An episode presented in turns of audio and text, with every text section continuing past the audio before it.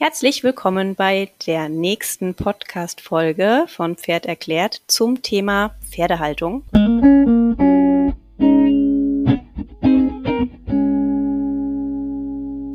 Und ähm, mein heutiger Gast ist Esther Gammelin. Ihr kennt sie wahrscheinlich schon, oder wenn auch nicht, dann bitte hören aus dem Podcast äh, über Faszientraining.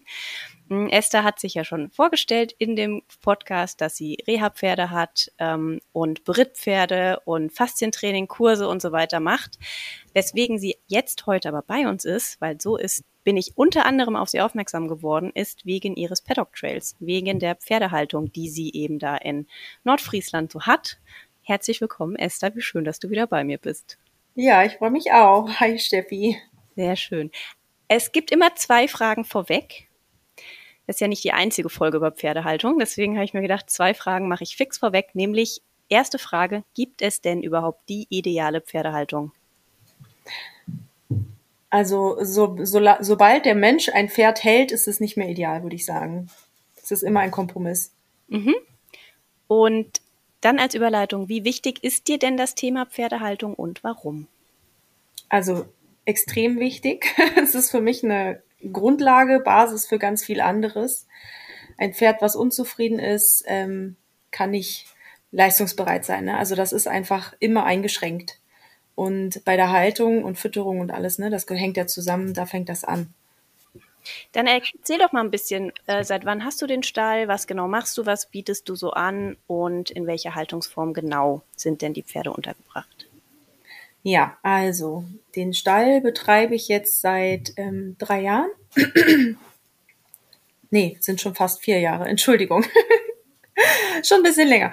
Genau. Ähm, nämlich äh, nachdem wir aus den USA wieder zurück nach Deutschland kamen, haben wir den Hof gekauft und da fing das dann auch recht schnell an mit der Pferdehaltung. Ähm, und für mich war schon von vornherein klar, dass ich möchte, dass meine Pferde gerne mit ganz viel Platz laufen können, dass sie sich sel selbstbestimmt bewegen und leben können, ähm, dass sie einfach die Möglichkeit haben zu essen, zu fressen, wann sie, wenn sie das möchten, sich im Stall aufhalten können, wenn, wenn sie das möchten und eben auch sich draußen aufhalten können, wenn sie das möchten. Dass sie auch trockene Flächen haben, wo sie stehen können, trocken fressen können, ne? einfach viele Möglichkeiten haben, ihr Gehirn auch zu benutzen, ähm, einfach verschiedene Reize haben für den Körper und fürs Gehirn einfach Fitness, ne? Mhm. Jogging. Mhm. ja. Das heißt, mit wie viel eigenen Pferden bist du in den Stall gezogen? Mit zweien. Und kannten die das schon? Ähm, Oder kannten, aus welcher Haltung kamen die? Ja, die kamen, also Stargate war damals dabei, der kam aus ähm, einer sehr robusten Haltung, sage ich mal. Den hatte ich quasi in Rekonvaleszenz oder Frührentner-Dasein damals gestellt, als wir in den USA waren auf riesigen Weideflächen. Die hatten auch große Stallgebäude über das kalte Halbjahr, ähm, wurde aber nicht so viel genutzt. Ne? Also die waren schon fast nur draußen. Und mhm. äh, Rocky, der dann dazu kam, der kam aus dem Offenstall. Also das kannten die schon so, dass sie viel draußen waren. Ne? Mhm. Das heißt, da gab es keine Verhaltensüberraschung. Nee, aber ich habe doch eine Veränderung festgestellt. Ähm, ich habe es war ja alles etwas ähm, ungeplant schnell mit dem Einzug der Pferde. Wir sind selber eingezogen zwischen Weihnachten und Neujahr. Mhm. Und äh, die Pferde sollten eigentlich im März kommen, aber die Bedingungen, wie Stargate stand zu dem Zeitpunkt, waren eigentlich nicht tragbar. Deswegen musste ich ihn ganz, ganz schnell nach Hause holen. Und wir haben unheimlich viel improvisieren müssen und mhm. hatten dann eben erstmal nur eine ganz kleine Fläche ähm, wo, wo wir einen überdachten Teil hatten, wo sie ihre Heuraufe hatten und das Wasser. Also das war dann noch nicht die Haltung, die ich mir vorgestellt hatte, aber es war schon offenstallmäßig.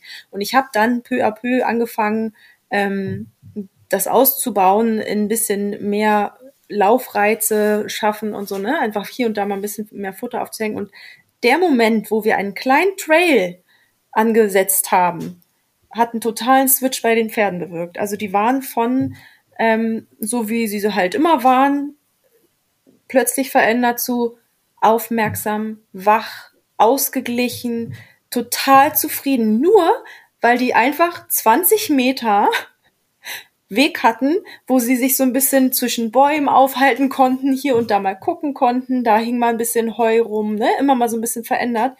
Das mhm. hat da auch dazu geführt, dass sie sich einfach sehr viel bewegt haben. Also es hätte ich nicht gedacht, dass schon so eine kleine Veränderung sowas bewirkt hat. Also mhm. ne, das war schon sehr überraschend. Also viel mehr Teilhabe an der Umwelt. Ja, genau. Cool. Dann erzähl doch noch mal, was so dein Angebot ist. Ich habe es ja schon äh, angedeutet mit Beritt Reha und eigenen Pferden. Das genau. heißt, genau. Ja, meine eigenen Pferde. Genau, meine eigenen Pferde stehen ja hier. Ähm, die sind hier zu Hause. Meine eigenen Pferde heißt halt Stargate, ne? Das ist ja einfach mein Herzenspferd. Ähm, und der Rocky, der auch mit hierher gezogen ist, das ist mein erstes Pony gewesen. Der ist Rentner. Und dann jetzt meine Zuchtstuten, ne? Die Trakehner Zuchtstuten. Ähm, die ja jetzt auch hier leben und äh, die Zucht begründen sollen. Und das ist halt auch, ne, gerade was jetzt die Haltung angeht, mein, mein Traum, ne, dass man einfach Pferde züchtet und großzieht, aufzieht, die in sehr guten Haltungsbedingungen groß werden, ne? dass die einfach von Anfang an für den Körper im Wachstum vielen Reizen ausgesetzt sind, verschiedenen Böden, viel Bewegung haben, ne? dass die halt, also ne, an Franz sieht man einfach, wie schön diese Entwicklung ist. Der ist mhm. total robust. Franz ist dein, wie alt ist er, anderthalb? Ja, anderthalb mhm. ist der jetzt, genau, das erste Fohlen, ähm, genau. Also das ist einfach schön zu sehen, ne? wie, wie schön sich da einfach auch alles entwickelt, auch vor allen Dingen die ersten Tage, dass der, der war ja gar nicht in der Box. Das war mhm. halt wirklich von Anfang an mit draußen und einfach, ja, eben diese verschiedenen Reize. Der ist ja mit äh, zwei, drei Tagen ist er um die Bäume rumgaloppiert. ähm, da habe ich noch Nachrichten von Menschen bekommen, die ganz besorgt waren, ob denn das Fohlen nicht gegen Baum laufen würde. Ähm, aber der ist da mit einem Geschick durch die Bäume durchgepäst, dass Bella kaum hinterherkam. Also muss man sich gar keine Sorgen machen. Der weiß auch ganz genau, trotz seines jungen Alters, wo sein Körper anfängt und aufhört. Ne? Also das ist, fällt mir außergewöhnlich gut positiv auf, dass er ein mhm. gutes Körpergefühl hat. Und weitere Pferde, die du hast bei dir am Stall? Ja, genau. Dann sind ja noch, ähm, also ich habe ein anderes Aufzuchtpferd noch dabei und äh, noch eine Handvoll Pensionspferde und eben die Reha-Pferde. Insgesamt sind es jetzt gerade 16 Pferde und Ponys. Mhm. Ja. Wie lange bleiben die Reha-Pferde und wie werden die untergebracht? Und ja, aus was für einer Haltung kommen die? Das ist ja auch interessant. ja, ganz unterschiedlich. Mhm. Also die Reha-Pferde kommen wirklich aus allen verschiedenen Haltungen und haben aber bisher überhaupt keine Probleme damit gehabt, dass sie jetzt hier bei uns eben auch in Offenstellen leben. Wir versuchen das auch immer so zu machen, dass die auch immer ein Stück Trail noch mit dazu haben, dass sie einfach auch mehr laufen, mehr wandern können, mehr gucken können, ähm, wo sie halt sich aufhalten können. Einfach, wie gesagt, fürs Gehirn und für den Körper möglichst viele Reize und das beeinflusst halt auch das Training einfach ganz toll. Ähm, ja, genau. Also wie gesagt, das sind unterschiedliche Haltungen, aus denen die kommen, aber die nehmen das alle sehr, sehr dankbar an. Das heißt, also, wenn ich jetzt denke, oh, ich will mein Pferd zu Esther bringen und die hat Paddock Trails, mein Pferd ist aber Boxenpferd, sollte mich das davon abhalten? Nein. Nein, überhaupt nicht. Also und die gehen auch, ne? Also wenn es denen jetzt zu nass ist oder so, dann gehen sie halt einfach ins Stallgebäude. Mhm. Wir haben ja ähm, vier Stallgebäude also soll ich ein bisschen ausholen? Also es sind insgesamt gerne, weil genau darum geht's. Ne? Also wie ja, hast genau. du aufgebaut? Wie also du, du packst jetzt nicht die Reha oder Berittpferde, die nur temporär da sind, in die große Herde. Genau. Oder deine Zuchtstuten stehen jetzt auch nicht mit in der großen Herde. Also vielleicht, genau. dass du das so ein bisschen erklärst und auch wie du die Gruppen zusammenstellst. Das wäre gut, ja. Ja, genau. Also ne, das ist grundsätzlich sind eigentlich die Herden bei mir geschlechtergetrennt. Ähm, da ist jetzt eine Ausnahme, dass Stargate einfach mit bei den Zuchtstuten steht, weil das sehr, sehr gut harmoniert. Das ist damals ähm, durch einen unglücklichen Zufall eigentlich ja nur entstanden, weil wir eine Verletzung hatten, als ich nur zwei Zuchtstuten hatte und dann stand die eine alleine, während die andere in der Klinik war und das ging natürlich nicht, da ist Stargate dazugezogen und das hat so schön geklappt, dass der jetzt einfach da geblieben ist. Mhm. Aber die sonst die richtig große Jungsgruppe, die bleibt auch als Junggesellengruppe zusammen. Franz ist ja auch noch Hengst. Genau, und das ist einfach, haben wir festgestellt, ähm, einfach viel harmonischer, ruhiger. Die Jungs können ausgelassen spielen, da gibt's nicht so viel Streit dann, ne? Das ist schon schön. Wir hatten das eine Zeit lang tatsächlich mal versucht. Das ging auch, aber es war schon doch unruhiger. Ne? Es war schon so, dass das ein oder andere Pferd ein bisschen Stress hatte dadurch. Und ähm, die Reha-Pferde sind ja nur temporär da, die ähm, stehen aber zusammen in einer Gruppe. Mhm. Also wir versuchen das auch immer so zu regeln, dass die möglichst zeitgleich kommen, also dass wir Pferde quasi austherapieren und die dann geschlossen gehen, wieder nach Hause und dann die nächste Gruppe kommt. Manchmal überschneidet sich das ein bisschen, aber war bisher auch trotzdem kein Problem. Ne? Und ähm, da kann es aber auch mal vorkommen, dass dann Pferde in einer gemischten Gruppe stehen. Das ist aber auch nur der Fall, wenn die Pferde das schon kennen. Ne? Das klären wir immer im Vorfeld ab. Ja. Ähm, Wie viele Pferde das sind das immer so gleichzeitig? Sind äh, drei bis vier Pferde. Okay. Also auch ja. überschaubare Gruppe. Das heißt ja, nicht, ja, dass genau. da irgendwie zehn Rehas rumrennen und sich Nee. da irgendwie gegenseitig ärgern. Nein. Mhm. Genau, nee, nee. Und auch da ist es dann ganz wichtig, ne, die haben einfach viel Flächen zum Ausweichen, haben eben, ähm, es gibt immer mehr Fressplätze als Pferde, ne, das ist auch ganz wichtig. Und ähm, eben, dass sie sich, die haben überall Möglichkeiten, um irgendwas drumherum zu gehen, sage ich mal, immer diese Raumteiler, ähm, wie sie einfach, ja, stressfrei ihren Futterplatz wechseln können, sich aus dem Weg gehen können, wenn irgendwie was wäre. Ne?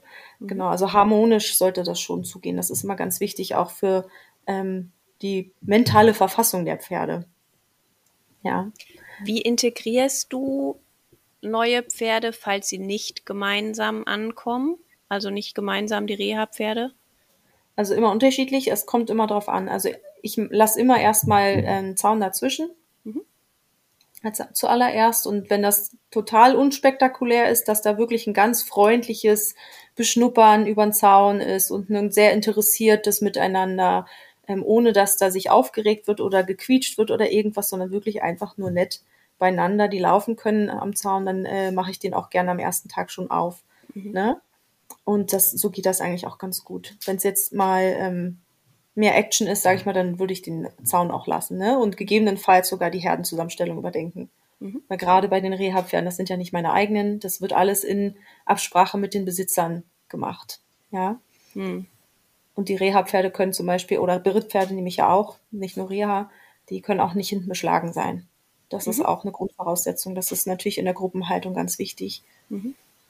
Dass Wie viel das- Fläche hast du denn insgesamt zur Verfügung, dass wir vielleicht noch mal ein bisschen drauf eingehen, wie so ein Trail gestaltet ist, weil du sagst, 20 Meter hat schon mehr Weg, hat schon dazu Ja. geführt, dass die Pferde sich mehr bewegen, weil das ist ja genau das, was so ein Trail viel ausmacht. Ne? Das ist eigentlich ja, eine relativ einfache Nummer. Ähm, Ja. Um, ja, aber erzähl doch erstmal über die Flächen. Entschuldige. Ja, alles gut. Also insgesamt haben wir sieben Hektar zur Verfügung und ähm, ja, das teilt sich dann in ein bisschen Hoffläche auf. Ich glaube, es sind äh, 2000 Quadratmeter Hoffläche. Dann ziehen wir noch bei, meinen Reitplatz ab und so und die Gebäude. Ne? Mhm. Aber insgesamt grundstücksmäßig sind wir bei sieben Hektar. Ähm, ist fast alles Koppel. Und ähm, um die Koppeln versuchen, haben wir halt versucht, einfach Trades mit anzulegen. Ne? Die sind noch, auch noch nicht alle fertig befestigt. Das heißt, ein großer Teil, oder sagen wir mal, na, so groß ist der Teil gar nicht mehr, aber ein guter Teil davon ist mm, auch nicht im Winter nutzbar. Das heißt, da müssen wir auf jeden Fall noch weiterarbeiten, aber wir sind dran und haben schon recht viel geschafft. Aber ne, es ist ja immer so ein Riesenprojekt. Ähm, Mhm. Sind insgesamt, ich, ich habe das schon mehr, mehrmals ausgerechnet, wie viel ähm, Meter das insgesamt sind. Es müssten jetzt irgendwie irgendwas zwischen ein und zwei Kilometer sein, die die Pro Pferde Trail? laufen. Nee, nee, nee, insgesamt. Mhm. Und Man man könnte auch Hm? alle Trades zusammen machen. Das Mhm. ginge auch. Ne, weil, weil ich ja die Herden nicht mischen möchte, bleibt das so. Aber ja. Und kannst du beschreiben, wie in etwa die aufgebaut sind? Gehen die alle um Weideflächen und dann machst du ab und zu eine Weidefläche auf? Oder wie, wie, wie, was sind so die Besonderheiten? Oder wie breit ist so ein Trail? Wie breit ist so ein äh, äh, Weg? Mhm. Also die Trails bei mir sind immer so zwischen äh, vier und fünf Meter breit. Einfach deswegen, weil die auch in der Gruppe manchmal die Trails einfach lang galoppieren. Ne? Und Wenn es zu eng wird, dann ist das immer mit Stress verbunden, weil wir halt einfach Stromzäune haben. Wir haben keine Festzäune da an den Stellen bei den Trails, sondern eben den Strom. Und das ist sonst zu eng. Ähm, genau, dass sie einfach stressfrei da sich bewegen können und auch drin umdrehen können damit. Ne? Das ist ja auch mal wichtig. Und dass zwei auch aneinander vorbeikommen können ohne Stress. Genau, das ist das eine. Und ähm, ja, die laufen größtenteils um die Koppeln. Wir haben aber auch jetzt ähm, zum Beispiel ein gutes Stück Wald mit dran, wo dann einfach da ist, ist dann nicht nur ein Weg, sondern es ist halt ein ganzes Waldstück, wo sie sich drin bewegen können, was integriert ist einfach in den Weg. Dann habe ich immer wieder zwischendrin, gerade so an ähm, richtungswechselnden Punkten, mehr Platz gelassen, ne? dass das immer abgerundet ist, dass die Pferde dann nicht irgendwie in der Ecke eingekeilt werden können, sondern dass sie auch zwischendurch immer wieder Platz haben, wo sie wirklich dann sich als ganze Gruppe aufhalten können, ne? dass sie einfach nicht den, ähm, auch nicht in so eine Treibsituation kommen. Mhm. Ne, wenn das jetzt nur ein Gang wäre, der die ganze Zeit rumgeht, dann ähm, kann das auch mal zu einer Panik führen. Ne? Das ist ja bei Fluchttieren immer so eine Sache, muss man immer gucken. Deswegen habe ich überall auch immer, also an einigen Stellen eingebaut, dass sie zwischendrin mehr Platz haben. Kann auch mal eine Heuraufe stehen oder Knabberäste liegen. Ne? Einfach wieder das integrieren in so ein, ja, in ein interaktives Leben sozusagen. Hm. Das mit den abgerundeten Ecken ist, glaube ich, ganz wichtig. Dazu hast du auf Instagram auch mal ein Video, glaube ich, gemacht. Das kann sein, ja. Ja, auch bei den Weiden, ne? Das heißt, du mhm. hast eigentlich keine 90 Grad oder keine spitzen Ecken. Weder ja, auf den Spitze Weiden. auf gar keinen Fall, genau. genau. Also ich habe bei den äh, bei den Koppeln, wo ich jetzt einzelne Koppelflächen abgeteilt habe, teilweise doch 90 Grad Ecken auch, ne? Wenn ich jetzt wirklich mal ja. eine große Koppel geteilt habe, ne? Das schon, mhm. aber jetzt bei, auf den Trails zum Beispiel niemals. Ne, da ist es ganz wichtig. Ähm, und auch wenn ich neue Pferde integriere, achte ich wirklich darauf, dass alles abgerundet ist. Mhm. Weil eben diese Ecken zu großem Stress führen, auch mental bei den Pferden. Weil sie das immer heißt, denken, keiner rückwärts da reingestellt genau, wird und genau. verdroschen werden kann. Mhm. Genau, und es gibt ja auch immer wieder diese Videos, wo das passiert ist, ne? Wo dann echt da ein neues Pferd kommt oder muss ja nicht mal neu sein und ein anderes Pferd kommt von vorne und das andere Pferd steht in der Ecke, das Arme und ähm, kann nirgendwo hin mhm. und bricht dann irgendwie durch den Zaun oder so. Das habe ich auch schon öfter gesehen und nein, das kann man gerne vermeiden. Mhm. Und ähm, gibt auch echt ganz nett ähm, sogar von den Richtlinien. Ähm, da steht das sogar drin, ne? Dass man das machen kann. Also so schlecht ist das gar nicht, sich das mal anzuschauen. Mhm. Das äh, Band 4 ist das zur Haltung. Fütterung mhm. und so. Da stehen wirklich ganz gute Tipps drin, wie man das pferdegerecht oder möglichst pferdegerecht ähm, alles gestalten kann. Und da ist eben ein Punkt, dass die Ecken bitte abgerundet werden sollen. Das ist übrigens auch ein äh, Punkt, den man lernt, wenn man Sachkundenachweis zur Pferdehaltung macht. Ganz wichtig. Den jeder haben muss, der Pferde hält, korrekt? Richtig. Jeder, der Pferde hält, muss diesen Sachkundenachweis haben äh, und auch Menschen, die Pferde halten, die einfach nur die Pferde privat halten. Also wirklich jeder, nicht nur jemand, der das gewerblich tut. Mhm. Wird das kontrolliert? Weißt du das? Bist du da irgendwie drin im Thema? Weißt du da irgendwas? Also ich weiß, dass ich meinen äh, mein Nachweis zum ähm, Veterinäramt schicken musste. Mhm. Mhm. Ja. Ich, ich kriege nur immer ganz viele Infos von Menschen, die ihre Pferde ans Haus geholt haben. Mein Pferd ist jetzt hinterm Haus und ich habe bisher noch nie nachgefragt, ob die alle einen Sachkundenachweis haben. deswegen äh, fand ich, deswegen ähm, war die Frage. Also äh, du ja. machst es ja gewerblich, aber auch der Privatmensch ist dazu angehalten und verpflichtet. Genau. Okay, sehr ja. gut. Gute Info. Mhm. Ja. Ähm, Jetzt geht es ein bisschen um die Haltungsform beziehungsweise oder um, um den Aufwand. Ähm, wir haben ja gesagt, es gibt immer nur Kompromisse, es gibt nicht die ideale Haltungsform, aber die Sache mit dem Paddock Trail ist für dich am nächsten ran. Sonst hättest du dich ja dafür wahrscheinlich nicht entschieden, korrekt? Ja. Ähm, das ist ja gedacht so pferdegerecht wie möglich. Ähm, ich frage mich halt, warum gibt es so wenig Paddock Trails? Wenn ich mich umgucke und ja. einen Stall suche, es gibt sehr wenig Paddock Trails. Seit ich deinen Stall kenne und ich irgendwo lang fahre und ich bin ja in vielen unterschiedlichen Stellen unterwegs, überlege ich mir immer, wie man da einen Paddock Trail bauen könnte und finde das immer gar nicht so gar nicht so utopisch. Jetzt aber mal die Frage, ähm, du kennst ja auch andere Haltungsformen, du bist ja schon ewig mit Pferden unterwegs und kennst ja wahrscheinlich, ja, weiß ich ja auch aus deiner Jugend die ganzen äh, Stadtstelle, Boxenstelle und so weiter. Mhm. Ähm, das heißt, du hast die Vergleichswerte zu anderen Haltungen. Wie aufwendig empfindest du denn deine Haltungsform mit dem Paddock Trail? Also aufwendig im Sinne von Arbeitsleistung. Ja, also ähm, die Wege sind natürlich weiter. Ne? Das muss man ganz klar sagen. Wenn ich jetzt so einen ganzen Trail abmisten muss, ist das viel, viel mehr an Strecke, die ich mache, als wenn ich jetzt nur einen Boxenstall mache. Ne? Mhm. Andererseits würden ja die Paddocks in einem Boxenstall auch abgemistet werden müssen, bleibt meistens ja bei den Einstellern hängen. Mhm. Ne? Und so, als wir noch ein größerer Pensionsbetrieb waren, als das der Hauptzweig war, war das auch so, dass es Stalldienste gab. Ne? Aber das ging eigentlich alles ganz gut.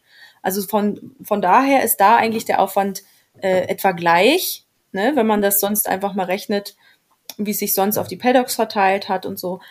Und das Misten der Stallungen ist viel, viel schneller. Mhm. Ja, also wenn ich überlege, wie lange es dauert, eine ganze Handvoll Boxen zu misten und für die gleichen Pferde einfach den Unterstand sauber zu machen, ist es sehr viel einfacher, weil die Pferde weniger im Unterstand selber im Stallgebäude ähm, äppeln als jetzt ne, in der Box und das ja auch mhm. nicht so sehr zerstrampeln. Dadurch, dass einfach die, das Ge Gewicht andersrum ist. Ne? Also die sind einfach mehr draußen. Dadurch kann man es draußen einfach ab, ganz einfach vom Boden auflesen. Mhm. Es sei denn, es ist Winter und man hat dann keine befestigten Flächen, dann ist das natürlich blöd. Mhm. Aber auch da ist es ja wieder bei den Paddocks das Gleiche. Ne? Das muss man ja immer wirklich genau gegeneinander aufwiegen. Ja, also von daher, ähm, da sehe ich schon in dieser Haltungsform einen Vorteil. Und mhm. äh, vor allen Dingen in der Ersparnis der Einstreu. Also wenn mhm. ich überlege, wie viel Einstreu ich ähm, früher verbraucht habe, als mein Pferd noch in einer Paddockbox stand, ähm, im Vergleich zu heute, das mhm. ist ein Witz, ne? Mhm. Also das ist schon was, toll. Was für unterschiedliche Böden hast du? Hast du auch Strohflächen und hast du oder was oder Toiletten? Es gibt ja auch extra so angelegte Toiletten oder unterschiedliche Böden auf den Trails oder befestigte Böden. Das ist ja, ja. auch so ein Thema. Genau. Ja, also ich habe ganz unterschiedliche Böden. Ich habe ähm, Naturboden natürlich. Ähm, dann haben wir Betonflächen. Dann haben wir sogar ein kleines bisschen Kopfsteinpflaster. Mhm. Das ist allerdings nicht so ganz freiliegend, sondern ein bisschen Erde ist da drüber, aber es kommt immer so ein bisschen mal hoch. Ähm, was natürlich aber für die, gerade so für die ähm, Hufmechanik ganz interessant ist. Also mhm. das ist ganz spannend. Ähm, dann haben wir ein paar Paddockplatten, also ein, paar, ein bisschen Flächen, wo Paddockplatten mitliegen. Auf den Paddockplatten teilweise Gummimatten oder Sand. Ähm, dann haben wir einige Flächen mit Vlies, wo Sand drauf ist. Dann haben wir einige Flächen, wo ähm, die richtig befestigt sind mit so Mineralgemischbeton, so mit Zeug, ne? Mhm. Genau, also. Und Liegeflächen? Ganz, ach so, von, genau. Und in den Gebäuden selber haben wir jetzt zurzeit ähm, hauptsächlich hier Holzpellets eingestreut. Mhm. Das gibt einfach, wenn man das anfeuchtet, so ein richtig schönes, fluffiges Bett. Mhm. Ne? Ähm, genau. Wir mal gucken. Ich habe äh, Liebäugel ja schon sehr, sehr lange mit ähm, Waldbodeneinstreu oder hier dieser Grünschnittkompost, hatte keinen Lieferanten in meiner Nähe gefunden, aber jetzt gerade ganz aktuell vor ein paar Tagen jemanden über einen Tipp bekommen. Also wird es demnächst dann auch einen Wechsel geben bei uns, weil ich das nämlich wirklich ganz toll finde fürs Steilklima. Hm, ja, Waldboden sollte der Hammer sein, ja. Ja, eben. Ich bin sehr ja. gespannt und freue mich mhm. schon. Ist ein bisschen viel bei uns, weil wir ja ähm, insgesamt an Steilflächen sind es circa 350 Quadratmeter. Das ist ganz, ganz schön viel. Ähm, gucken wir mal.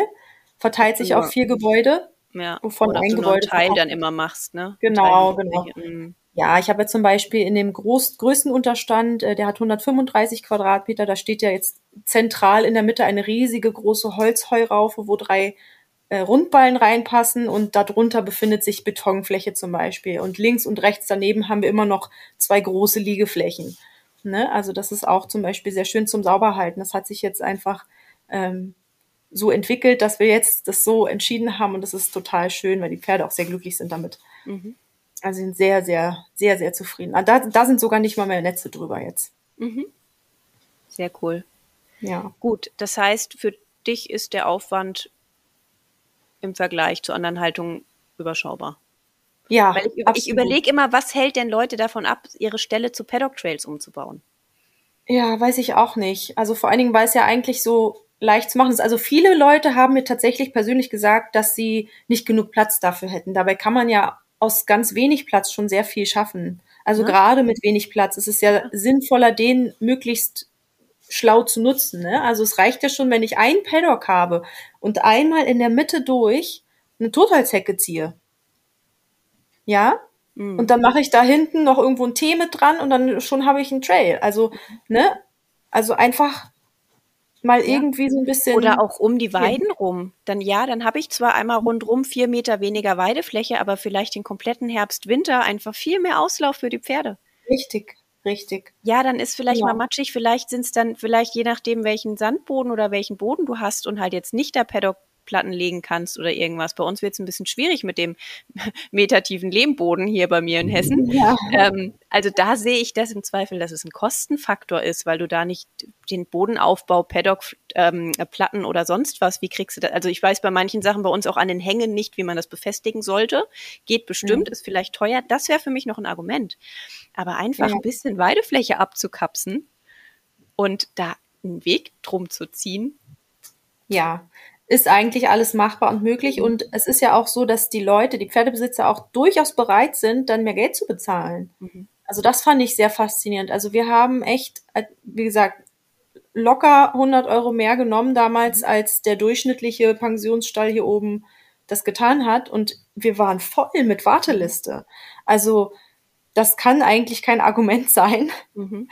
ne, weil das ist, das hat man schnell wieder drin. Mhm. Das ist schon, das trägt sich sehr, sehr gut.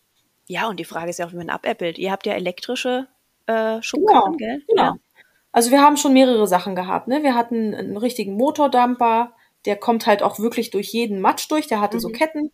Mhm. Ähm, mit bei der wenigen Anzahl Pferde, die wir jetzt noch haben, vergleichsweise hat sich der einfach nicht mehr rentiert. Dann haben wir mhm. jetzt einfach so eine Elektroschubkarre, ne? Ähm, die man nicht mal, also die hat drei Räder, das heißt, man lenkt einfach wirklich nur, ne? Das ist auch total super. Und, und, und macht ähm, dann, das geht dann wie so bei einem Moped, ne? An der ist dann der Motor ja, genau, rechts am Griff und dann, genau. und dann macht und, und dann rollt genau. das Ding. Genau, muss man nicht mal die schweren, die schweren Nein, Schubkarren schieben. Man muss Perfekt, gar ja. nichts tun. Also das macht's alles von alleine, ne? Man ja. sammelt nur ein.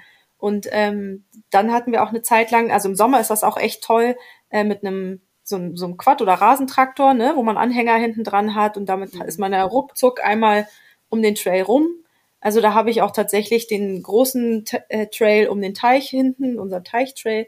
Ähm, du kennst den ja. da hatte ich wirklich die gesamte Fläche innerhalb von 35 Minuten einmal abgemistet. Mhm. Ne? Das ist ja nichts. Und da standen da locker 10, 11, 12 Pferde so in dem Dreh. Mhm.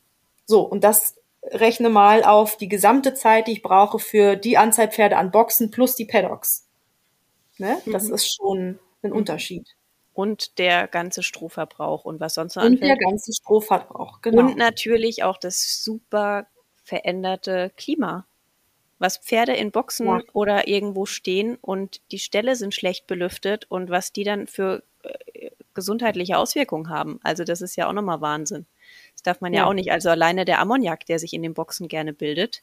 Ja, das ist natürlich ganz wichtig, ne? dass man das bedenkt, ja. Also, liebe Zuhörerinnen, Zuhörer, Stallbetreiber, Plädoyer für äh, Trails und mehr Bewegung, auch tagsüber. Von, von mir aus können ja die Pferde nachts in Boxen, wenn sie tagsüber ja. wirklich lange, lange draußen sind. Aber die haben viel, viel mehr Bewegungsanreize.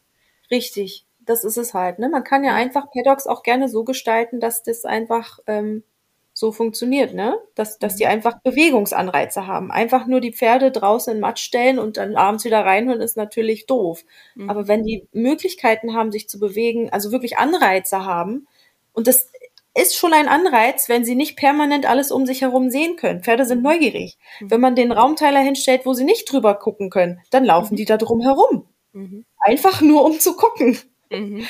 Ja, also ja. Wahnsinn. ist super faszinierend. Bei mir im Stall ist das Schöne, ähm, die Pferde müssen jeden Tag zweimal mindestens durch ein, so ich schätze mal 300, 350 Meter langen ähm, Treibgang durch, um überhaupt auf die Paddock, auf die Koppelfläche zu kommen. Und im Vergleich zu anderen Stellen, die ich kenne, ist das wahrscheinlich schon mehr gelaufen als viele Pferde auf kleinen, auf ihren kleinen Paddocks. Ja. ja. Und dann sind die ja zehn Stunden draußen und bewegen sich da ja auch noch. Die rasen da jetzt nicht den ganzen Tag hoch und runter, aber das ist eine andere Bewegung. Und das finde ich ja. schon so Wahnsinn. Also da müssen sie durch, sie haben keine andere Wahl, weil sonst geht's nicht auf die Koppel. Ähm, aber ja, da, da merkt man das schon. Da sind drumherum Bäume, dann sind da die Apfelbäume, dann ist das spannend, dann können die da noch ein bisschen rumschnabulieren. Das ist halt, das ist einfach auch ein Anreiz. Das ja. ist schon cool. Wenn du denn jetzt ähm, Reha-Pferde, Berittpferde, was auch immer bekommst, hast du das Gefühl, beziehungsweise ist ja schwierig für dich, äh, das zu beurteilen, wenn sie vorher, je nachdem aus ja. was für eine Haltung sie kommen, ne? Aber mhm. welche Auswirkungen hat diese Haltungsform auch für diese Reha-Pferde? Hast du da irgendwelche, kannst du es irgendwie messen oder vergleichen? Ja, also die Besitzer kommen ja schon, also bei den meisten Pferden kommen die Besitzer regelmäßig vorbei und merken auch eine Wesensveränderung. Klar, das kann man mhm. auch aufs Training mhm. schieben, ne? logisch, aber ähm, das ist schon auch einfach die, ein, ein verändertes Interesse an ihrer Umwelt. Ne? Das merken die ja auch.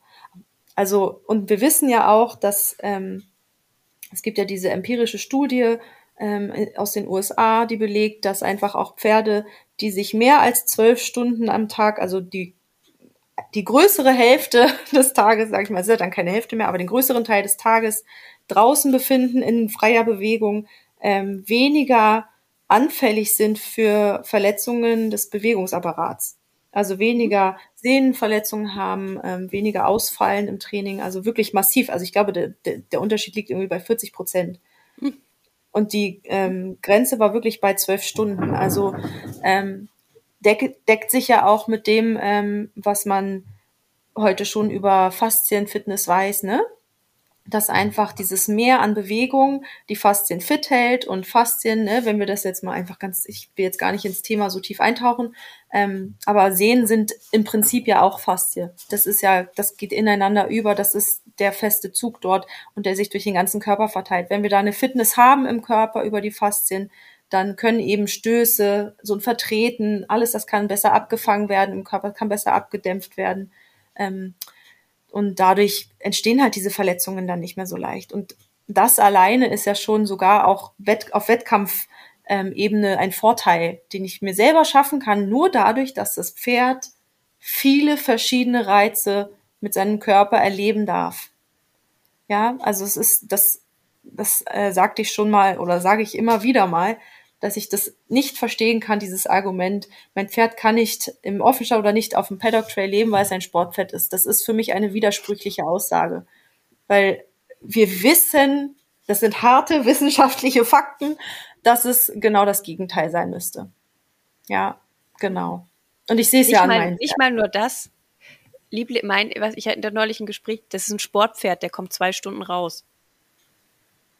Ja. Äh, ja, und jetzt? Was willst du mir damit sagen? das, das arme Pferd hat sich nicht dafür entschieden, Sportpferd bei dir geworden zu sein. Ja. Ja. Mhm. Genau, es ist eben einfach auch die Natur des Pferdes. Ne? Es ist ein Lauftier, es ist ein Bewegungstier. Es muss sich bewegen können, damit der Körper funktionieren kann, damit Stoffwechsel funktionieren kann. Aber das ja. ist, ne, das ist mhm. sowieso vorausgesetzt. Aber eben dieses eine spezifische Argument, das ist einfach so absurd in meinen Augen. Mhm. Ja. Wenn die Herdenzusammensetzung stimmt, hattest du schon mal das Gefühl, dass ein Pferd nicht integrierbar war? Oder mit der Haltung nicht klargekommen ist? Oder was wäre für dich ein Punkt, dass das nicht funktioniert? Ja, also ich habe hier noch nicht das. Äh also ich hatte einmal die Situation, dass ein Pferd sehr schwierig war aber auch nur solange die Herde gemischt war, Geschlechter gemischt. Als mhm. wir das getrennt hatten, war das äh, völlig in Ordnung und völlig normal alles. Also da ging es dann auch wieder alles ganz harmonisch. ähm, genau, also ich denke persönlich, also nach meiner Erfahrung hat sich das bis jetzt zumindest so bewährt, ähm, dass wenn es nicht funktioniert, irgendein Faktor nicht stimmt. Ich glaube nicht, dass es mit dem Pferd zu tun hat, sondern tatsächlich, dass ein Faktor ähm, Stress auslöst und deswegen ähm, das nicht funktioniert. So dass ein Pferd quasi Stress verspürt und sich deswegen vielleicht nicht mehr hinlegt zum Schlafen, deswegen krank wird und gestresst ist, nicht mehr gut frisst. Ähm, das kann dann an anderen Herdenmitgliedern liegen. Es kann an einer ungünstigen ähm, Futtersituation liegen, ne? Also dass einfach zu wenig Fressplätze vorhanden sind oder vielleicht auch einfach nur Netze auf den auf den ähm, auf dem Heu. Also wir haben Unsere Stallflächen sind für insgesamt 31, schieß mich tot Pferde ausgelegt von einem Stockmaß von 100, äh, 167 Zentimetern, also Großpferde. Und wir haben insgesamt laufen auf dem ganzen Hof jetzt nur noch 16 Pferde und davon sind einige Ponys. Mhm. Ja, ähm, das heißt, wir haben weniger als die Hälfte der Fläche eigentlich, die so in den Richtlinien so vorgeschlagen ist, mit Pferden befüllt. Das ist auch okay so, das ist gut so von, den, von der, von der äh, Verteilung, das reicht auch. Aber wenn man sich jetzt überlegt, dass da jetzt andere viel mehr Pferde äh, reinstecken würden, das wäre schon wieder total unharmonisch. Mhm. Und trotzdem wir so wenige Pferde auch in den Gruppen haben, das sind ja vier verschiedene Gruppen, die da laufen, ne? 16 Pferde. Jetzt überleg mal, das sind ähm, waren jetzt in der Wallach-Gruppe, waren das dann fünf, sechs Pferde und die hatten immer Heu. Und das Netz, was über dem Heu war, das war so ein großes, also mit großen Maschen, wo sie nicht zuppen mussten. Mhm. Und trotzdem haben wir eine extrem positive Veränderung gemerkt, als wir jetzt die neue Heuraufe gebaut haben mit den drei Rundballen, wo gar kein Netz mehr drüber ist. Also das allein, ich meine, es gab vorher keinen Stress, aber ich habe gerade an Franz gemerkt, dass der jetzt aufblüht. Mhm. Ja, der war vorher, der war da und es war auch alles okay, aber der war so ein bisschen zurückhaltend, ne? Hat sich nicht, der war halt so fast, wirkte manchmal so ein bisschen depressiv. Mhm. Und jetzt kann man förmlich zusehen, wie der aufblüht, wie der halt einfach, weil der jetzt, der mochte einfach nicht gerne ans Heu gehen, wenn die anderen gerade gegessen haben, weil es einfach dann mit dem Netz noch zusätzlich, das war einfach ihm zu eng, das war zu, zu viel Stress für ihn einfach innerlich. Es gab keinen mhm. Stress, es hat ihn da keiner weggejagt, aber trotzdem war es für ihn zu viel Stress. Mhm. Und jetzt können halt alle jederzeit von jeder Seite da super ran und keiner hat irgendwie Kummer und das macht was. Mhm. Ne, und sie bleiben aber nicht dauerhaft dran stehen und fressen den ganzen Tag, sondern sie Eben, bewegen sich trotzdem. Tun sie nicht. Weil das ja ein Argument, was ganz oft kommt. Ja, dann steht man Pferd den ganzen Tag an der Heuraufe und schlägt sich den Wanst voll. Genau. Also das hat man dann am Anfang und dann sind sie irgendwann daran gewöhnt, dass das immer da ist, dass es immer da zu essen gibt und dass das in Ordnung ist und dann pendelt sich das in der Regel ein. Wenn wir jetzt nicht mhm. ein stoffwechselkrankes Pferd haben, was tatsächlich permanent hungrig ist. Ja. Aber im Normalfall pendelt sich das wunderbar ein. Also mhm. auch bei denen, die eigentlich, ähm, wo man denkt, ne, gerade Ponyrassen, dass die da prädestiniert für wären, das, auch bei denen hat sich das immer eingependelt. Mhm. Na, vor allem, wenn du eine stabile, eine stabile Herde hat. hast, die ja dann auch losmarschiert und woanders genau. hingeht, ne? Den ja, kommen die auch genau. mit. ja, genau. Also die sind dann schon alle beschäftigt miteinander und ähm, viel am Wandern, eigentlich so wie es sein soll, ne? Das ist ja. vielleicht mal ein Beispiel, wann es nicht funktioniert. Ähm, ich hatte ja Komet in einem Aktivstall stehen, weil ich ähm, nach einem Arthrosehumpeln auf allen vier Beinen. Ich man weiß immer nicht, wann was war, aber es war ein Arthrosehumpeln und es war noch in einem Boxenstall, wo er am Tag auch 10, 12 Stunden draußen stand. Trotzdem ähm, habe ich gedacht, ich stelle ihn in den Aktivstall, hat er mehr zu laufen. Das hat auch gestimmt. Die, das Arthrosehumpeln war weg. Ähm, die viele Bewegung hat sehr, sehr gut getan. Das Problem war, er war einfach rangniedrig, hat keine Schneidezähne. Das heißt, ins Heu satt konnte er gar nicht, weil da war ein Heunetz drüber und das geht bei ihm nicht. Das war so ein 5, 6 Zentimeter Heunetz, keine Chance. Und nee. die anderen, wir haben es mehrfach getestet. Trotzdem, ob man dem ein bisschen was rauszuppeln kann, die anderen haben ihn einfach weggescheucht, weil rangniedrig. Und dann gab es diese Heuautomaten. Ähm, und er hatte tatsächlich 999 Minuten freigeschaltet am Tag. Er kam halt aber nicht oft genug rein konnte immer eine Dreiviertelstunde fressen. Aber wenn dann irgendein anderer halt einfach ne, da geht ja immer hinten so eine Schranke zu, dass ein Pferd, was im Automaten seine Zeit abruft, dann eben nicht rausgescheucht werden kann. Das heißt, er wurde zwar nicht rausgescheucht, wenn er aber gerade keinen Hunger mehr hatte, nach 20 Minuten aufgehört hat, obwohl er eine Dreiviertelstunde hätte drinstehen können, ist er rausgegangen und dann stand der nächste drin, rang hoch, der dann noch alles drumrum weggeputzt hat oder auch einfach ewig drin stand, wenn diese Schranke hinten aufging. Mhm, ja. stand dann entweder an der Heuraufe und hat gewartet, dass einer, dass er wirklich rein kann. Oder irgendwann, der kannte seine Futtermuttis, haben wir es dann immer genannt, die Futtimuttis. Ähm, der stand vorne am Tor und je nachdem, wer kam, lief der einfach hinter den Menschen her, bis ihn einer in den, Heu, in den Heuautomaten geschoben hat, hat ein anderes Pferd dann rausgescheucht und ihn reingepackt. Das heißt, der kam überhaupt nie dazu, diese 1000 Minuten am Tag abzurufen und hat einfach abgebaut. Ja, das ist dann so. nämlich auch falsch, ja. Und 25 Pferde und dann irgendwie die, diese Heuautomaten sind zwar dann für 16, vier Stück hatten wir, äh, die sind für 16 Pferde ausgelegt, aber das hat einfach vorne und hinten nicht gepasst und der mhm. hat ihn mit den Zähnen geknirscht, der hat abgenommen. Ich habe anderthalb Jahre gebraucht, bis ich den wieder aufgefüttert hatte. So, und ja. das sind halt dann so Sachen, die eben dazu führen können, dass so eine Haltung, die ja eigentlich cool gemacht ist. Also ja. ich finde das Konzept Aktivstall, wenn es gut gemacht ist, echt gut. Trotzdem muss die Herdengröße stimmen und eben auch das Ganze mit der Rangordnung. Ja. Und ich muss auch sagen, bei den Aktivstellen ist mir in der Regel, sind mir das zu viele Pferde für die also, Oft, ne? Ja, das ist es. Das ist zwar also, auch gerne von Hit und sonst wem so berechnet, das ist auch genau. alles gut, aber in der Praxis, meine Art genau. ja, ja, genau. Und äh, das ist halt auch einfach meine Erfahrung. Ne? Ich habe bei allen Flächen, die ich ähm, gemacht habe für die Pferden, immer, das ist immer für viel mehr Pferde ausgelegt, als ich tatsächlich da drauf stelle, weil ich gemerkt habe, es gibt da einfach eine Grenze. Und wenn die überschritten ist, haben die Pferde Stress.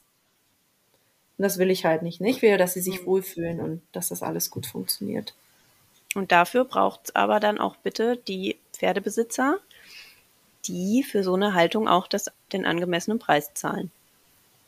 Ja. Das möchte ich hier jetzt mal genauso offen ansprechen. Also so eine so. Haltung mit nur 16 Pferden, die gibt es halt nicht für 250 Euro im Monat. Nein. Nein. Genau. Das ist, das ist ein super Übergang zu der Frage, was für dich absolute No-Gos insgesamt in der Pferdehaltung sind.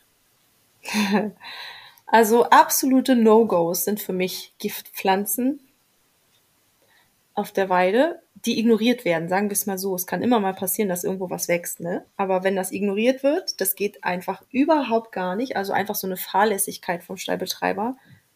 Eigentlich in jeder Hinsicht Fahrlässigkeit ist absolut inakzeptabel.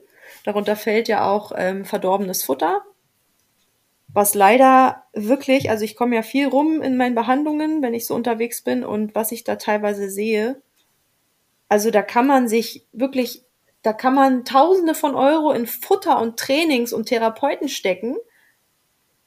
Man wird nicht aus seinen Problemen rauskommen, wenn das Pferd permanent stoffwechselmäßig komplett überlastet ist oder mit dem Darm Probleme hat, weil einfach schimmliges Heu gefüttert wird.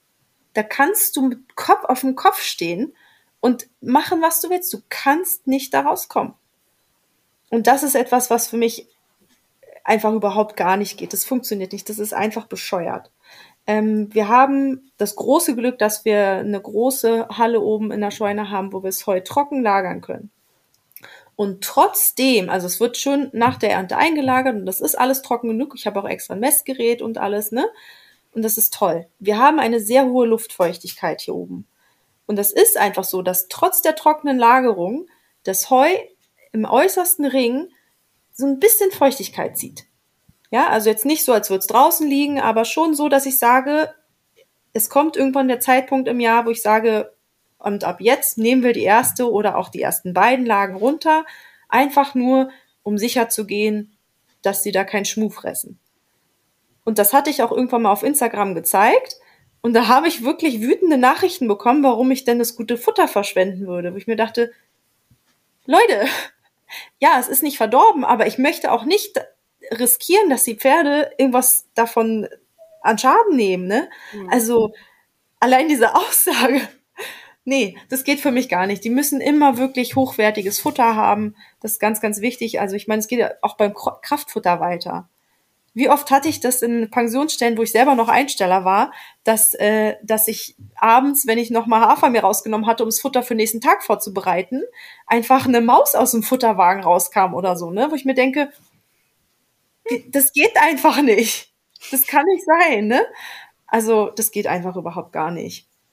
Ja, oder ähm, dass dann auch teilweise, wenn man den Hafer dann mal selber zu Gesicht bekommt, das empfehle ich übrigens jedem Pferdebesitzer regelmäßig auch mal den Hafer oder überhaupt das Futter anzuschauen, weil teilweise ist da der Hafer vielleicht auch ein bisschen stockig. Ne? Mhm. Wie riecht der? Riecht der nussig? oder riecht der irgendwie ein bisschen muffig?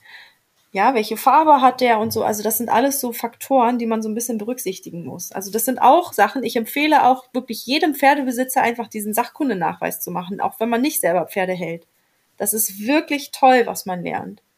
Ich war in äh, Neustadt-Dosse, im Landgestüt, Brandenburg, und das war, die haben das so toll gemacht und das war wirklich klasse. Also das kann ich wirklich jedem empfehlen.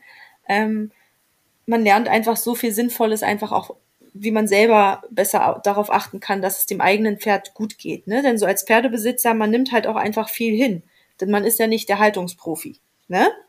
Mhm. Und ähm, ja, Heulage hat in meinen Augen auch überhaupt gar nichts im Pferd zu suchen. Ich weiß, es geht manchmal nicht anders, weil man einen Huster hat. Ähm, da gibt's Alternativen. Es gibt ja zum Glück mittlerweile auch Heu aus Heutrocknungsanlagen, ja, das ist ein bisschen teurer, aber es ist eben sehr, sehr gut. Ja, und das ist eine sehr, sehr gute Alternative, weil diese Milchsäurebakterien den Pferdedarm einfach zerschießen. Ne? Und da sind wir wieder bei dem Problem, wenn ich ein Pferd habe, was äh, einfach gestört im Stoffwechsel ist, ich kann mich wieder dumm und dämlich trainieren und therapieren und es passiert einfach nichts, ne? Oder wenig, sagen wir mal so. Ja. Und ähm, was noch überhaupt gar nicht geht, ist, wenn mal zwischendurch das Wasser weg ist. Mhm. Das ist auch so eine Sache. Ähm, knietief im Matsch stehen geht auch gar nicht. Klar dürfen sie auch mal irgendwo Matsch haben, aber sie müssen immer die Möglichkeit haben, auch da rauszugehen. Ja, also das darf nicht so sein, dass sie da drin versiffen, sondern die müssen die Möglichkeit haben, dass alle Pferde auch trocken stehen können, auch unter Dach stehen können. Ja, das nicht jetzt, äh, ich war einmal in einem Offenstall Einsteller, da gab es ähm, so eine Fressständer, da konnten die Pferde rein, dann standen die trocken. Oder halt äh, die, die, die Hütte draußen. Die Hütte war viermal acht Meter und die Herde bestand aus zwölf Pferden. Hm. Da standen dann genau zwei Pferde drin, die, Boss, hm. die Bosses, und der Rest stand halt draußen. Ne? Wurde nicht und, reingelassen. Genau, wurden nicht mhm. reingelassen. Und dann äh, war es dann auch noch schön, alles super matschig und das fror dann und das war alles knüppelhart und so eine Buckelpiste und das mit den Pferden. Also das war wirklich krass. Da war dann auch der Punkt, wo ich gesagt habe, okay, mein Pferd zieht jetzt in eine Box. Mhm. Ne? Weil das leider die einzige Alternative war. Mhm. Aber dann, ne, dann muss man überlegen, was ist da äh, das Schlimmere. So, dann konnte er wenigstens nachts schlafen. ne? mhm. Ja, perfekte Überleitung. Was sind denn für dich die absoluten Minimalanforderungen an eine Pferdehaltung? Ja. Ich wiederhole es nochmal. Unverdorbenes Futter. Jawohl. Äh, mehr Fressplätze als Pferde, definitiv. Mhm. Mhm. Ähm, immer Wasser zur freien Verfügung. Auch, auch so erreichbar, dass jedes Pferd da rankommt. Ne? Nicht, dass mhm. da auch, wenn da einer vorsteht, irgendwie ungünstig, dass da sich einer nicht rantraut. Ähm, dann trockene, saubere Liegeflächen für die Pferde, auch für alle, dass auch alle Pferde die Möglichkeit haben und genug Ausweich- und Rückzug Rückzugsmöglichkeiten. Ja, sodass auch rangniedrige Pferde immer die Chance haben, stressfrei von A nach B zu kommen. Genau, das sind so die Mindestanforderungen für mich. Hm. Ja, das sind dann auch schon gleichzeitig die Tipps für Pferdehalter, die sich auf die Suche nach einem Stall machen wahrscheinlich, ne? Genau, also das sind wirklich die mini, minimalsten Anforderungen. Klar sind verschiedene Böden toll, klar sind große, große Weiden toll, aber wenn wir diese ganzen Sachen nicht haben, dann äh, kann man eigentlich gleich weiterfahren. Hm. Ich hatte auch mal in einem Stall ähm, die Sache mit den Liegeflächen. Es gab Liegematten, diese Gummi, Gummigepolsterten Liegematten. Ja, Achso, hm. ich glaube ja. Ja, aber ich glaube, da gibt es unterschiedliche Hersteller, ne? Ich weiß es nicht mhm. genau, aber das sind so, ja, so genau so, so, so gepolsterte Betten. Ja. Hm. Ähm, wären perfekt für propriozeptives Training, aber die Pferde haben sich, ich glaube, es war nicht eins der 30 Pferde, das ich da draufgelegt hätte. Was die Pferde stattdessen genutzt haben, war die einzige Strohfläche zum Reinlegen und das war leider das Klo. Ja, schade. Mhm. Ne, das heißt, um weich liegen zu können, auf eine Strohfläche eingestreut, haben sich echt Pferde ins Klo gelegt. Das wurde wirklich als Klo genutzt, ist ja auch schön. Ähm, ja, aber nicht als Liegefläche. Also das mhm. ist vielleicht auch was, wo man bitte drauf achten darf, wenn man sich auch Offenstelle oder unterschiedliche Konzepte anguckt. Ähm, klar, schlecht gemistete Boxen, die einfach klatschnass sind, darüber rede ich jetzt nicht. Ich hoffe, hoffe nee. ich, dass die sauber sind und ne, da können sich die Pferde trotzdem hinlegen. Aber dieses ins Klo legen, die Pferde haben gestunken. Ja, das und ist die halt waren verbappt. Schön. Mhm. Ja. Nee, das ist ja auch eine Hygienefrage dann, ne? Das ist ja auch mhm. gesundheitlich nicht, nicht äh, förderlich. Das mhm. ist nicht, nicht gut. Wenn jetzt Stallbetreiber zuhören, was für Tipps oder Ideen oder Motivation für Umbau oder Umstrukturierung oder so würdest du denen geben? Also man kann halt einfach, man kann mit einfachen Dingen schon viel bewirken. Ja, also wir hatten ja diese Raumteile angesprochen im Auslauf. Das ist etwas ganz Einfaches, was man machen kann. Dann wirklich, ich meine, die Hälfte vom, vom, vom Trail hat man ja quasi schon, wenn man eine Weide eingezäunt hat. Man muss ja nur noch den Innenzaun machen. Also so viel ist es dann ja auch nicht mehr. Ne? Oder äh, manch, in, den, in, in ganz vielen Fällen hat man ja sogar schon einen Hinführweg zu den Weiden. Ne? Den kann man ja auch einfach als Trail nutzen. Oder oder, oder, oder. Einfach verschiedene Böden mal anbieten. Einfach mal so ein bisschen spielen. Das macht ja auch Spaß. Und ganz viele, wirklich ganz, ganz viele ähm, äh, Pferdebesitzer sind bereit mitzuhelfen. Das mhm. unterschätzen die Stallbetreiber auch. Ich kriege ganz oft wirklich Nachrichten von Menschen, die sagen, ja, ich habe ja meinem Stallbetreiber auch schon ange angeboten zu recherchieren, hier Preise anzufragen. So. Also die sind wirklich bemüht, nicht nur administrativ zu helfen, sondern tatsächlich tatkräftig, mit Hand, mit Hand und Fuß sozusagen. Ne? Also mhm. wirklich mitzumachen. Also ich habe das selber auch schon gemacht. Mhm. Wir hatten einen ganz, ganz tollen Stall früher ähm, in, in ganz im Süden von Baden-Württemberg, als wir noch in der Schweiz gelebt haben. Da stand Stargate in der, auf der deutschen Seite. Und das war ein ganz toller Stall mit Hanglage und wunderschön. Und die Stallbetreiberin hat das ganz toll gemacht und wollte dann für die Pferde eben auch das noch besser machen und hat dann gesagt, ja, sie möchte einen kleinen Paddock Tray anlegen. Und da haben wir auch alle mitgeholfen und die ganzen Familien kamen mit dazu und haben mitgeholfen. Also das ging halt super, ne? Letzten Endes mhm. ist dann leider äh, an der Umsetzung so ein bisschen, ähm, weil da an falscher Stelle gespart wurde, äh, gescheitert, weswegen wir den Stall verlassen mussten. Das kann ich gleich nochmal erzählen. Das ist so eine kleine Anekdote nämlich nochmal, dass man eben auch ähm, viele gute Ideen haben kann und das leider nicht bis zu Ende durchgedacht hat. Also man muss auch schon äh, den Kopf ein bisschen mit einschalten, damit es nicht ähm, nach hinten losgeht. Aber eben, das, liebe Stallbetreiber, habt Mut, fragt einfach mal in der Stallversammlung und ähm, das funktioniert. Ja, also es gibt genug Menschen, die das wollen, die das machen möchten. Und den Pferden kommt es allemal zugute. Also wirklich, die werden gesünder, die werden fitter, die werden leistungsbereiter. Ähm, und man setzt sich natürlich auch ab, ne, jetzt auch mal ähm, wirtschaftlich gesehen. Das ist schon, man setzt sich ab, man darf auch wirklich mehr dafür verlangen. Mhm. Und die Menschen sind bereit, das zu bezahlen, wenn es ihren Pferden dann besser geht. Mhm. Letzten Endes spart man ja auch ähm, an Tierarztkosten. Ganz massiv. Ja. Genau. Ja, die Sache mit dem Mut und nicht dieses und nicht genau. dieses, haben wir schon immer so gemacht, wenn es dir nicht passt, geh halt woanders hin. Ja, weil die ja, Leute wissen halt nicht, wo sie hingehen sollen. Ja, es gibt das dann halt einfach nichts. Und nee. aber es, es entwickelt sich ja was. Ne? Also ich merke das schon, dass immer mehr Leute das fordern und gerne Veränderungen haben möchten. Und ne, so irgendwann kann sich ja da keiner mehr vor verschließen, wenn es einfach diese harten wissenschaftlichen Fakten sind, die auf dem Tisch liegen, wo wir sagen, ja gut, und jetzt? Also, ne, früher oder später wird's dann auch mal im Gesetz vielleicht angepasst oder was weiß ich. Also einfach mal wirklich. Gibt es mal dann ein Gesetz für Pferdehaltung ja, und nur Licht, Gesetz, Richtlinie. sondern eine Richtlinie. Ja, ja, ja. ne? genau. Das ist immer die Sache. Aber das ist halt so, es dauert halt seine Zeit, aber wir befinden uns im Umbruch, das auf jeden Fall, die Menschen wollen das gerne und ähm, ja, wenn man dann halt hinterherhängt, dann führt die Aussage, ja, dann geh halt woanders hin, eben dann irgendwann doch dazu, dass die Leute woanders hingehen. Mhm.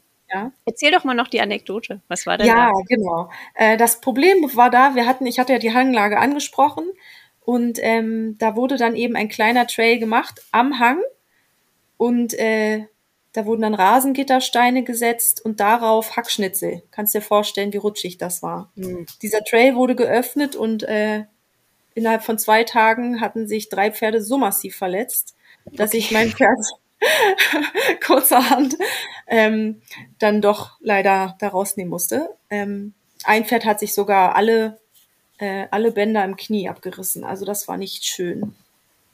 Das war richtig krass. Das war halt mhm. wie äh, Rollsplit auf der Straße. Mhm. Also das war wirklich krass.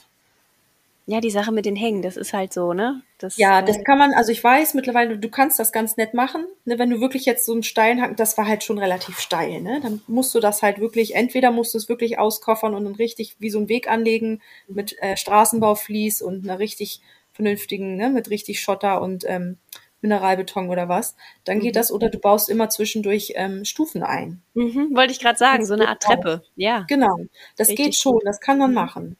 Ähm, ne? Dass man immer so mhm. auch kleine Plateaus dazwischen hat und dann wieder eine Stufe, wieder ein Plateau. Das geht. Das machen ja auch viele und das ist richtig toll.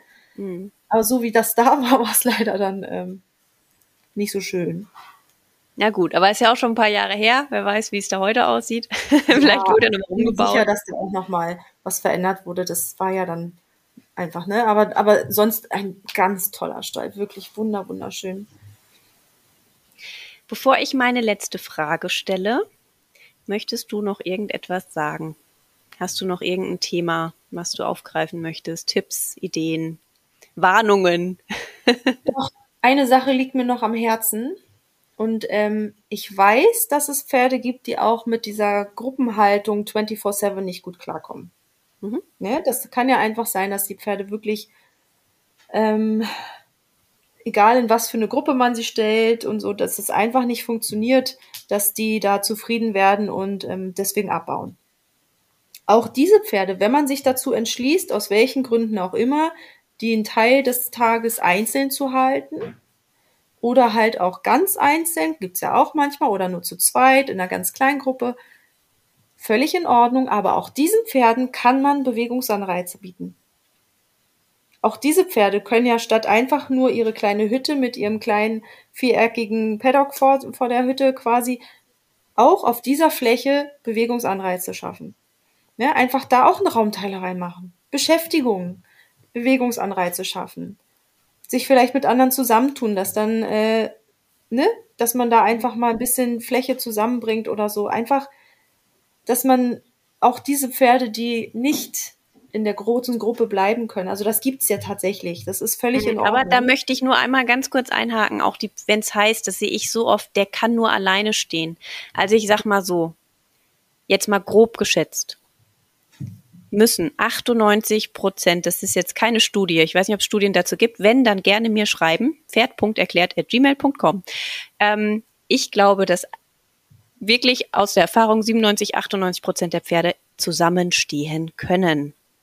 Und ich erlebe aber gefühlt, dass 40 Prozent der Pferde wohl nicht mit anderen zusammenstehen können. Also wenn man sich so in diversen Stellen umguckt, was da Pferde nur alleine stehen, weil der verträgt sich nicht mit anderen, dann liegt es einfach ganz oft an zu kleinen Flächen. Ja, vielleicht wirklich am falschen Partner, aber das liegt dann an dem Partner und nicht unbedingt, ähm, ne, dass das dieses Pferd nie in, mit dem anderen raus kann. Das ist mir einmal ja. ganz wichtig, weil diese beschissene ja. Einzelhaltung, die nervt mich sehr und das ja, ist nicht atypisch. Ne? Aber genau. deswegen, es gibt es vereinzelt, aber ich möchte nur einmal darauf hinweisen, dass das so wenig Pferde sind, die wirklich nicht mit anderen stehen können. Und ein zweiter reicht ja, ein Partner reicht ja. Das ist ja, ja. dann schon. Genau. genau, das war mir nur einmal ganz wichtig. Ja, ich habe dazu ja.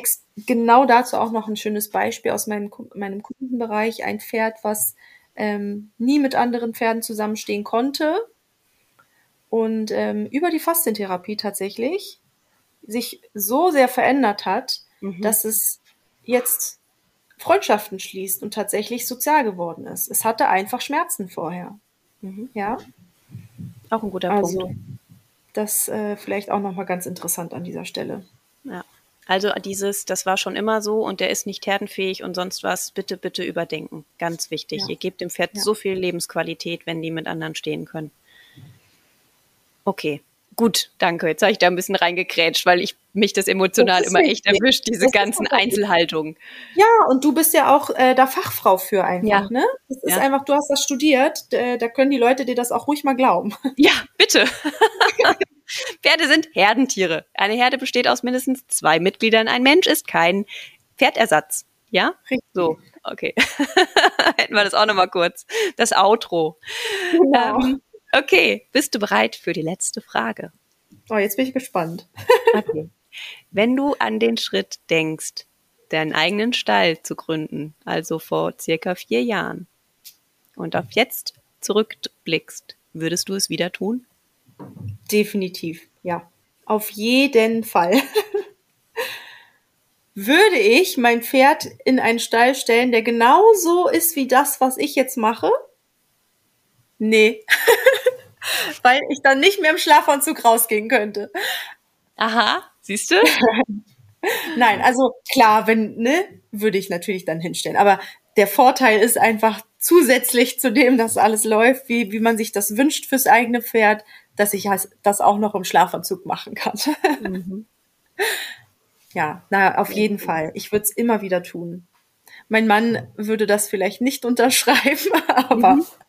es geht schon viel Zeit flöten, ne? Aber mhm. ähm, das ist trotzdem also wirklich einfach ganz toll, wenn man seine Pferde einfach gut versorgt weiß und ähm, weiß, dass es denen für das, was man ihnen bieten kann, wirklich gut geht. Ne? Dass die mit gutem Futter versorgt sind, dass sie immer Futter haben, dass, ja, dass sie einfach alle ihre Bedürfnisse zu jeder Zeit befriedigen können. Das ist einfach ein schönes Gefühl.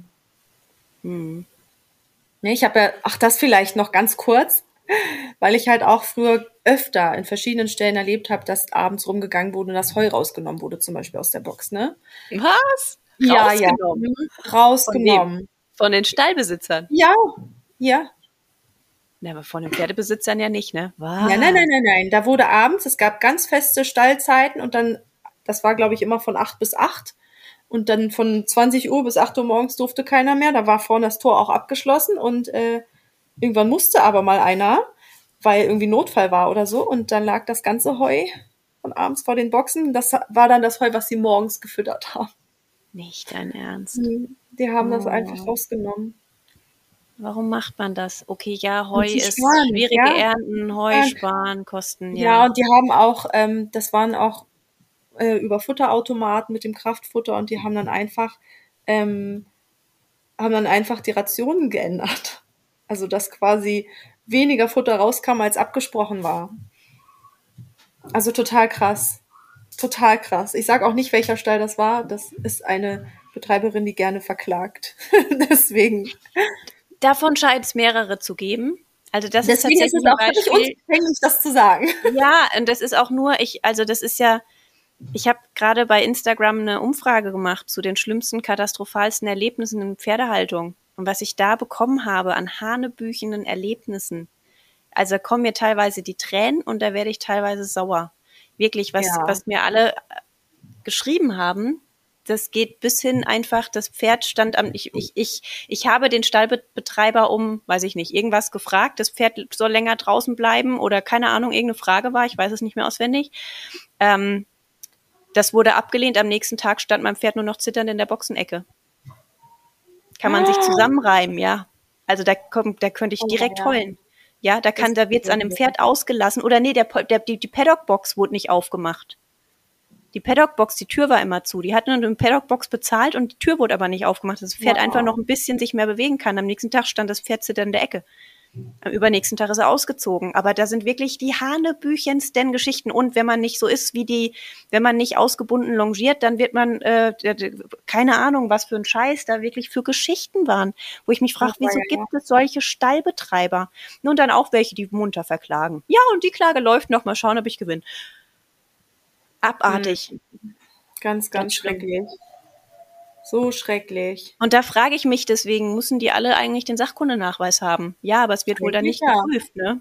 Also ja, wenn du eine landwirtschaftliche Ausbildung hast, musst du halt keinen haben. Das ist das Problem. Ne? Ich kann also quasi Schweinebauer, Kuhbauer sein oder einfach Maisbauer, mhm. das ist völlig egal. Ähm, dann brauche ich den nicht. Mhm. Und wenn die Kühe sich nicht mehr rentieren, dann werden eben Pferdeboxen draus gebaut und dann wird weiter gefüttert, wie, wie die Kühe damals gefüttert wurden, aber ja. die Pferdebesitzer zahlen halt mehr. Ach, ich habe da auch schon, also Steffi, ich habe da auch gerade erst letztens jetzt gab es die Situation, ähm, wo dann schimmliges Heu gefüttert wurde und dann ähm, der Stallbetreiber gesagt hat, also nachdem die Pferdebesitzer sich beschwert hatten, ähm, dass das halt nicht geht, das ist ja schimmlig, das funktioniert doch so nicht. Und da hat er gesagt, das ist jetzt nur die eine Charge, da müssen die jetzt mal durch. Ja, schöne Antwort ist auch, wieso, die können doch drum rumfressen. Ja, nee. Ne? Ja. Oder auch, gerade war so ein Beitrag über Herbstzeitlose, den habe ich geteilt. Wie viele Leute mir geschrieben haben, ja, ja, wir sortieren das immer aus. Ja, der Stallbetreiber hat gesagt, wir haben halt noch 20 Ballen, das müssen wir jetzt verfüttern. Ach ja, Leute, schön. das sind Giftpflanzen. Ich gehe doch auch nicht in ein Restaurant oder anders, ich gehe doch in ein Restaurant und gehe davon aus, dass die Köche mich nicht mal irgendwie spontan vergiften wollen mit irgendwas. Ich bezahle so Geld dafür, dass Stallbetreiber für die Gesundheit meines Pferdes sorgen. Und wenn die das nicht tun, dann muss ich da gehen. Oder ist halt die Frage, wie gesprächsbereit die Stallbetreiber sind. Aber Giftpflanzen im Heu und auf der Koppel, was du schon sagtest, wenn man das erkennt und was dagegen tut und so, alles gut. Wenn einer sagt, da sind, ist Herbstzeitlose im Heu, dann muss das bitte weg. Und dafür ja. bezahle ich doch auch das Geld mhm. dass eben die Gesundheit meines Pferdes gewährleistet wird. Und das ja. darf bitte sich jeder einmal nochmal wirklich durchdenken und nicht so viel hinnehmen. Ja, mir wurde Heulage als Heu verkauft. Ja, Und Pferd hat gekoligt. Und hast du es angesprochen? Ja. Und bist du gegangen? Ja. Ja, dann geh bitte, dann such dir einen anderen Stall.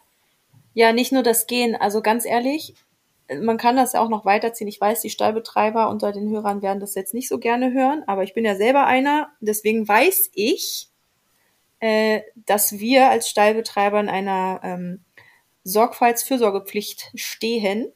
Wir haben dafür Sorge zu tragen, dass die Pferde gut versorgt sind, die Tiere, über deren wir Halter sind, Tierhüter mhm. meine ich. Mhm. Ähm, und wenn wir diese Pflicht verletzen und uns das nachgewiesen wird, dann kann es auch mal schnell teuer werden. Mhm. Also, und das ist gar nicht mal so leicht abzuwehren. Also ich wurde mhm. unbegründet mal verklagt, tatsächlich. Mhm. Und das war nicht einfach zu beweisen, dass das Mumpitz war, was da erzählt wird. Das waren einfach nur äh, haltlose Anschuldigungen und das hat dafür zugereicht, dass es bis zum Gerichtsverfahren kam.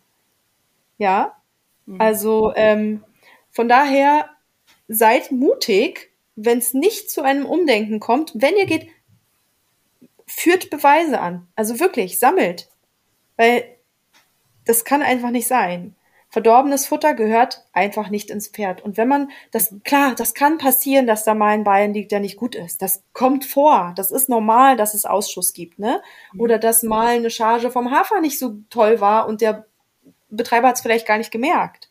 Ja, also das kann ja durchaus mal passieren. Das sind alles, das sind ja auch nur Menschen. Fehler passieren. Aber es muss bitte miteinander gesprochen werden können. Ne? Das muss halt möglich sein, dass es da eine Basis gibt. Und wenn da wirklich Aussagen kommen wie, da müsst ihr jetzt durch oder ähm, ja, dann geht doch. Ja, dann geht, aber zieht eure Schlüsse bitte nachträglich weiter im Sinne von, dass da Anzeige erstattet wird, weil das ist, also gerade wenn das Pferd Schaden genommen hat, wenn nichts passiert ist, dann kann man nichts äh, anklagen. Ne? Aber wenn Schaden passiert ist und ihr könnt das nachweisen, dann tut es bitte auch. Weil die nächsten Pferde leiden sonst drunter, ne? Das mhm. ist etwas, wo wir einfach alle mit dran müssen. Ein Fall, nur noch kurz, wo du auch denkst, weil man. Ich finde eigentlich, die Fragen. letzten Minuten sind die spannendsten. ja, weiß ich auch noch nicht. Ja, es ist halt, es ist, es, ich wollte eigentlich wirklich alle diese Antworten in eine eigene Podcast-Folge packen. Vielleicht mache ich es auch noch, wo ich ganz, ja, wo ich die ganz stumpf einfach nur vorlese. Ja, Und super, auch wenn sie es achtmal wiederholt. Ja, Was wahrscheinlich soll ich das einfach tun, weil das ist ja. so elementar. Und ein Punkt, eine, eine Nachricht, kam von jemandem, die sagte, ich war in einem Stall, wo nicht alle, aber von dem, die, von dem Stallbetreiber die Pferde, sechs Jungpferde im Winter über in einer Zweier, in einer Fläche für zwei gehalten wurden. Die kamen nicht raus. Das ist ja schon mal scheiße genug, kommen nicht raus, stehen auf zu engem Raum. Ähm, der Witz war, der Amtstierarzt der Region hatte sein Pferd in dem gleichen Stall stehen. Das heißt, ja, man konnte es nicht mal melden. Herrlich. Beziehungsweise jemand anderen melden oder was auch immer, weil du, da ist ja noch nichts zum Verklagen da. Ja, der steht da. Da ist jetzt nicht mein Pferd zu Schaden gekommen, sondern ich sehe, dass in dem Stall, in dem ich eine Reitbeteiligung hatte, die so ein Pferd ja. gehalten wird. Mhm. So, wen, wen informiere ich denn? Na, dann vielleicht mal einen Amtstierarzt und sag mal, das ist nicht so ganz artgerecht. So, ähm, ja. Schwierig, Schade. wenn der Amtstierarzt da Pferd, sein, selbst sein Pferd stehen hat, ne? Das ist echt abgefahren. Aber das habe ich auch schon gesehen über den Winter äh, zwei Absetzer in der Pferdebox einfach zusammen. Und kam auch nicht raus. Die standen da einfach nur. Mhm. Total krass. Aber ja. Oder noch, noch so ein Ding, äh, da war ich zu einem Lehrgang in einem Stall, in einem Sportstall und dann ähm, am zweiten, dritten Tag hat mir dann eine von dem Stall erzählt, ja, und richtig toll, der und der Hengst, ein bekannter Dressurhengst, ja, der steht ja hier. Und ich dachte, ach Mensch, wirklich? Na, den würde ich ja mal gerne sehen. Ja, der darf jetzt hier seine Rente genießen. Dann führte sie mich in den Stallgang. Und dann stand er halt, weil es ja ein Hengst war, abgeschottet von anderen Pferden in der Tiefbox. Kein Fenster, konnte nicht rausgucken, weil die Box so tief unten war, dass er nicht mal übers Gitter oben über die Boxenwand drüber gucken konnte. Und ich dachte echt, ja, okay, der hat jetzt hier eine XXL-Box, irgendwie fünf mal drei Meter statt drei mal drei Meter und das ist jetzt hier sein Luxus-Apartment, wo er seine Rente genießen darf. Ich, ich habe wirklich, ich dachte echt, also, ne? Ich, äh, das war so, ich, mir fehlten echt die Worte.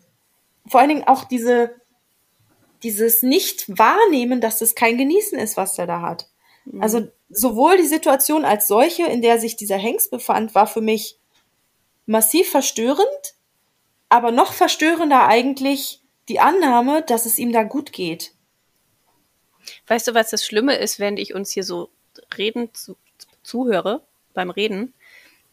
Wie, was wir fordern, nur weil wir Pferde mögen und was und da geht es ja auch drum, was ist überhaupt gesetzlich vorgeschrieben. In der Haltung, es gibt ja. das Tierschutzgesetz, aber ansonsten gibt es nur Leitlinien und keine Gesetze. Es gibt für alle anderen Nutztiere gibt es Gesetze, wie die gehalten werden müssen, wo du denkst, ja guck, die Hühner, die Schweine, die Rinder, da gibt's überall Gesetze und Größen und allen möglichen Scheiß.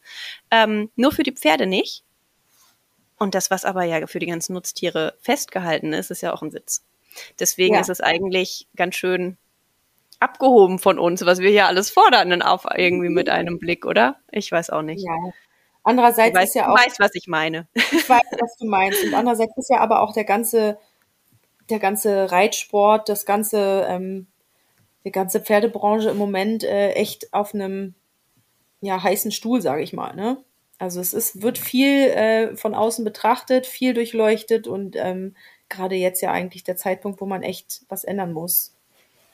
Vielleicht kann man hm. auch mit der Haltung einfach schon sagen, guck mal, wir möchten es besser machen. Ähm, mhm. Wir kümmern uns darum, wir wollen wirklich, dass es unseren Pferden besser geht.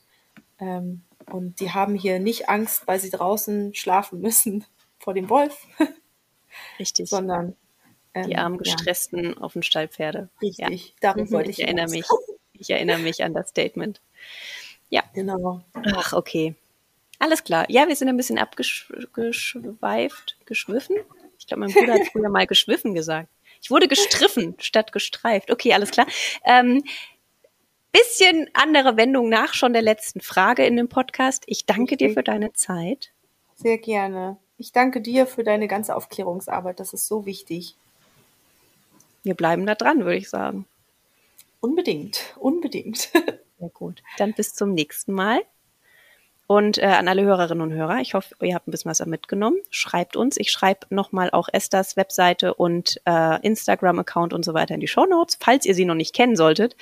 Ähm, ja, ansonsten hört ihr in den letzten Podcast, den wir zusammen aufgenommen haben, da lernt ihr sie noch ein bisschen besser kennen. Ähm, ja, und dann bis zur nächsten Folge. Tschüss. Tschüss.